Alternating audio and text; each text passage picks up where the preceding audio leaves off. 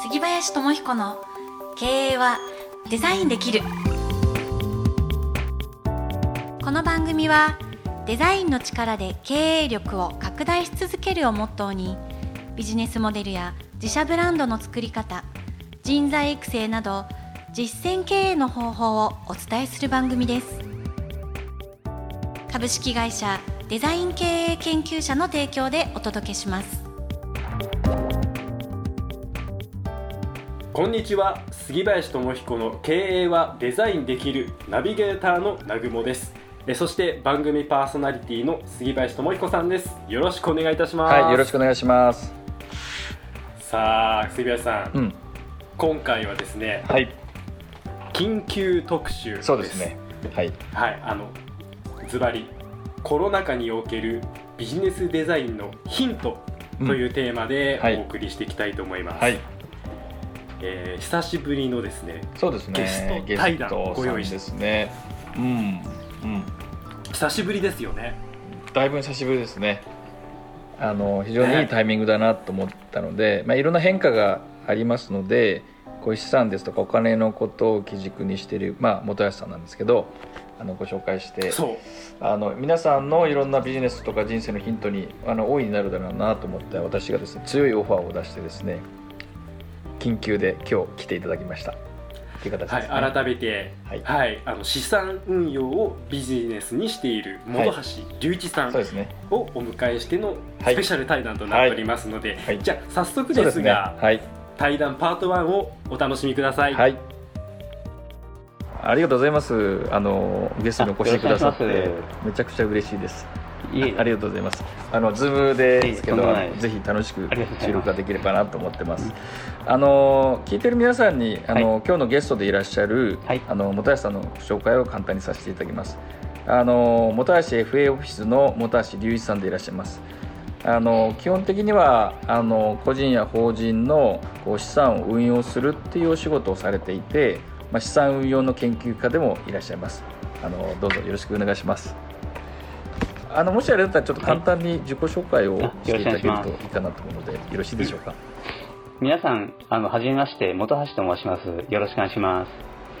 で、私は3年前から、えー独立して金融アドバイザーっていう仕事をしてるんですけども、まあ、その前は、まあ、約 20, 20年近くですね、うん。まあ、金融機関に、まあ、勤めていまして、主にそのうちの15年をプライベートバンキングっていう、まあ、資産家向けの金融コンサルタントをあの手掛けてました。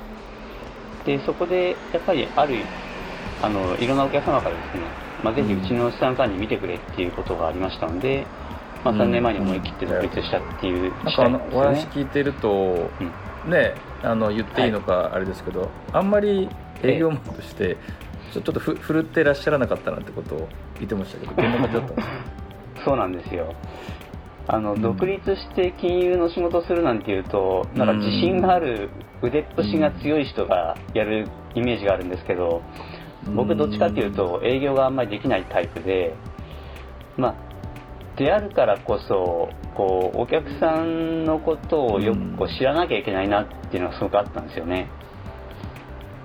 でこの業界ってそういうももお客さんに物を売りつけるっていう文化がそれ強いんですけど僕は当うん。然消費小心者ですからできないもんですから、まあ、であればお客さんのことをよく聞こうと思って、まあ、あのビジネスをし始めてから割とこうお客さんから、まあ、重宝がられるっていうか、ね。また来てねって言われるようになりましたので、まずそもそも今日なぜこのねあの経営はデザインっていうできるっていう番組にあのこう資産の分野の方の本橋さんがゲストかっていうことと、まあ、なぜ私がこう本橋さんとお付き合いをさせていただいてるかってことをちょっとお話をさせていただきますね。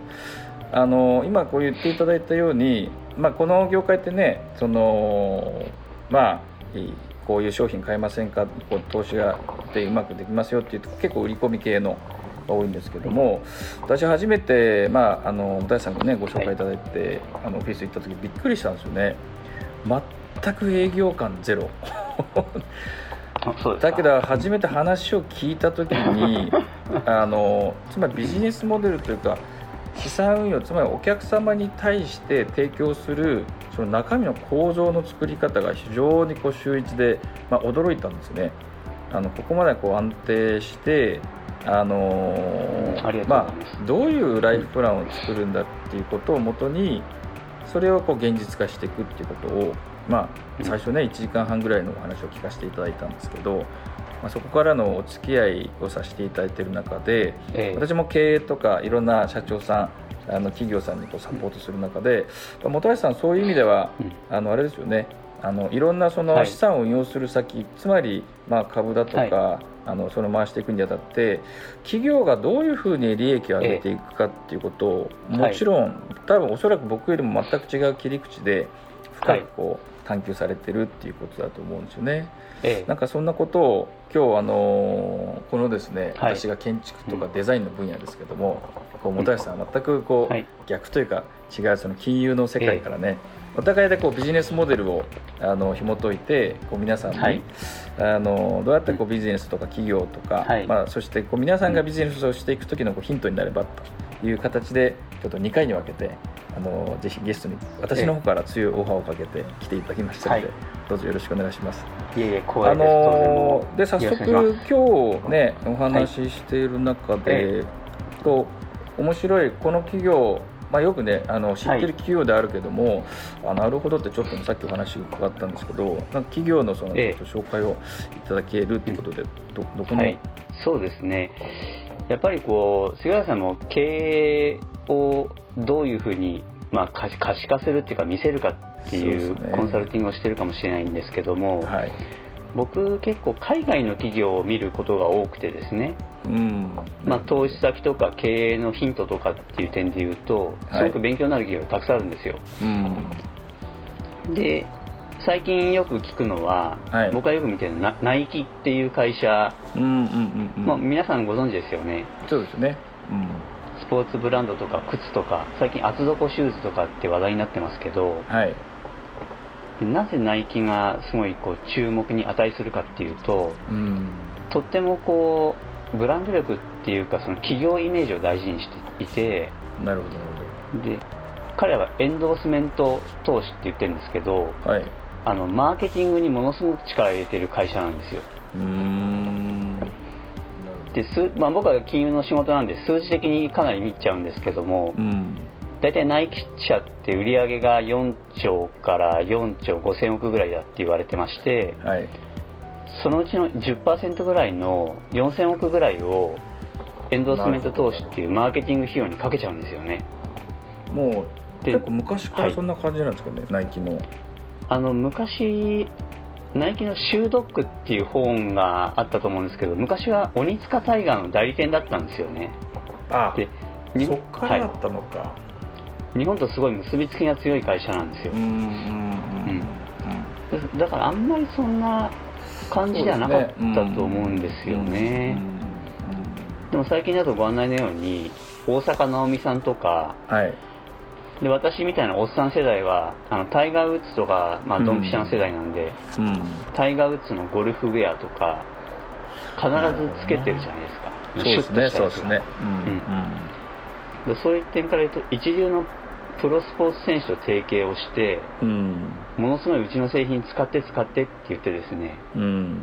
まあ、身につけてもらってうん。それを見たプロ選手なんかもあ私もああいう風になりたいなとかうんうんアマチュアのスポーツ選手なんかも、まあ、ナイキつけてかっこいいプレーをしたいなとかって思うわけですね、うんうん。うんなるほだからそういうことでどんどんどんどんこうどあのエンドユーザーが広がっていくっていうビジネスモデルだななんて思ってて。普通はえっと4兆でマーケティング費用が大体1割10% 4000億ぐらい、ぐらい。うん。そうです。通常は何パーぐらい、まあ、差があるんでしょうけどなんですかね。まあいろんな会社がありますけども通常やっぱ1桁台の真ん中から後半ぐらいでも結構頑張ってるうん。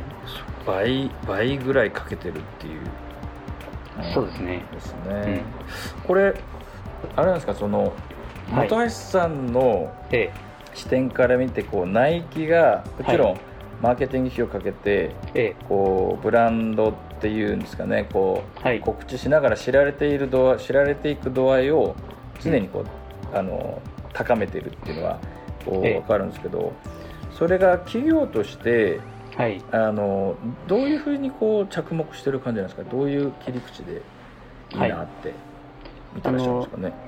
ただなんかイメージがいい企業っていうんだと、まあ、僕の仕事で投資する先には値しないのでうん。やっぱそういうスタイルがお金を生むかっていうことをすごくよく見てるんですよね,、はい。うんうん。要は企業が続けていくっていうのは売り上げが立って利益が立ってお金を生まなきゃいけないことなので、そうですね。はい、非常に営業利益率も高い会社なんですよ。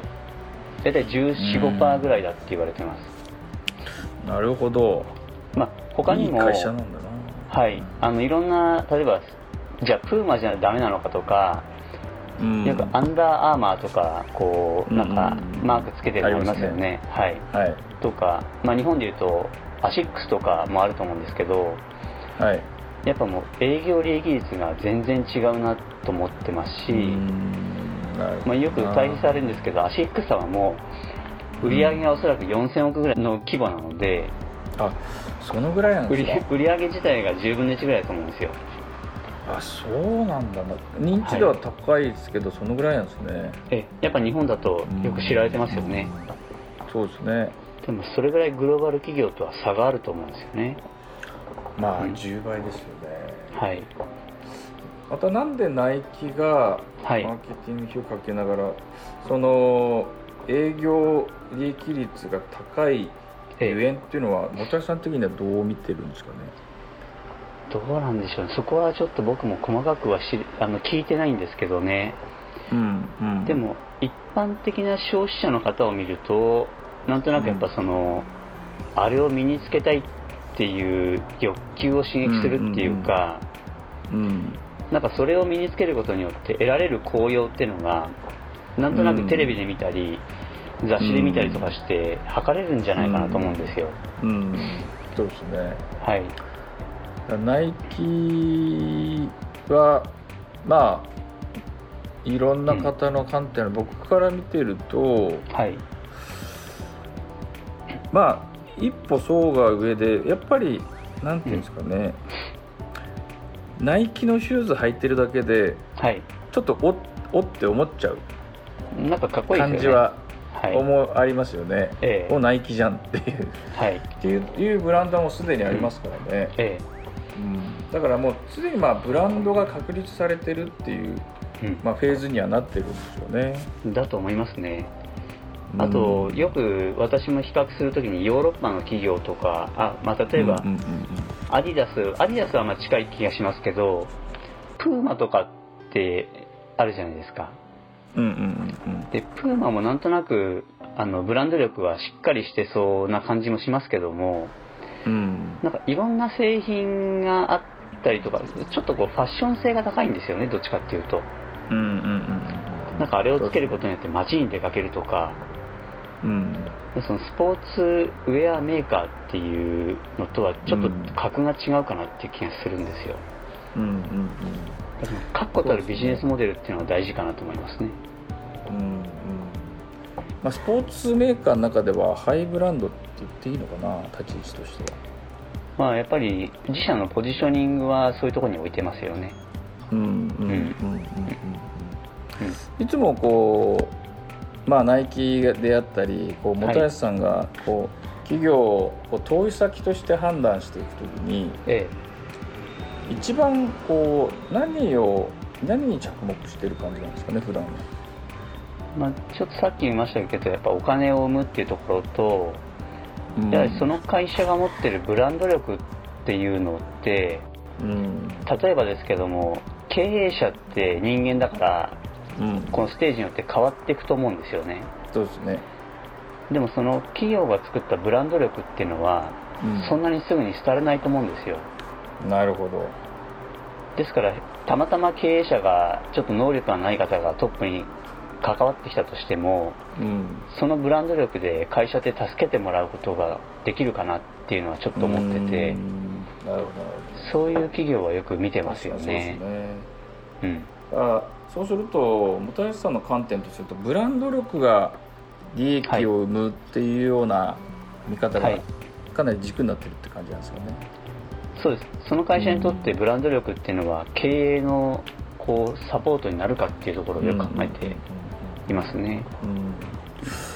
ちょっとあの僕もブランド私はブランドをまあ企業判断というよりもえ。あのブランドをこうこう一緒に作り出していく側の、えはい、まあ、仕事結構多いんですけどもえ本橋さんが言うブランドって何ですかね？一言で言うと難しい質問かもしれないですけど、えブランドですか？うん。うん。やっぱお金を生んで会社の財産じゃないかなと思いますね。なるほど。はい。財産そのものですね。はい。でそれがまた次の収益だったり、まあ、ええ。何かこう未来を生んでいく、はい、まあ、元なんですね、うん。うん、だと思いますよね。そうするとブランドをやっぱり作っていくっていうのは企業の、まあはい。当然の、まあ、一番重要なポイントっていうなんかその観点ですかね、はい、まあ、それが圧倒的なファン作りにつながって、うんうんうん。例えばそこで働いている従業員の誇りっていうかその企業に属してるっていうことにもつながってうん。なんか企業も永続性が高まりそうだなって気がするんですよね、うんうんうんいや全く一緒ですね。僕もその,、あのブランディングっていうのはやっぱり、はい。そのまあ内部要員外部員、まあ、社社内のことと、その社外、はい。まあ、社員に本当にこう、うん働きやすい環境を提供しながらここで働きたいって思ってもらうことと、まあえあの外部の人にとってはこううん。ファンになっていただくっていう活動そのものですよね、うん。そうですね。うん。重要ですね。ブランド作りはね。重要ですよ。はい。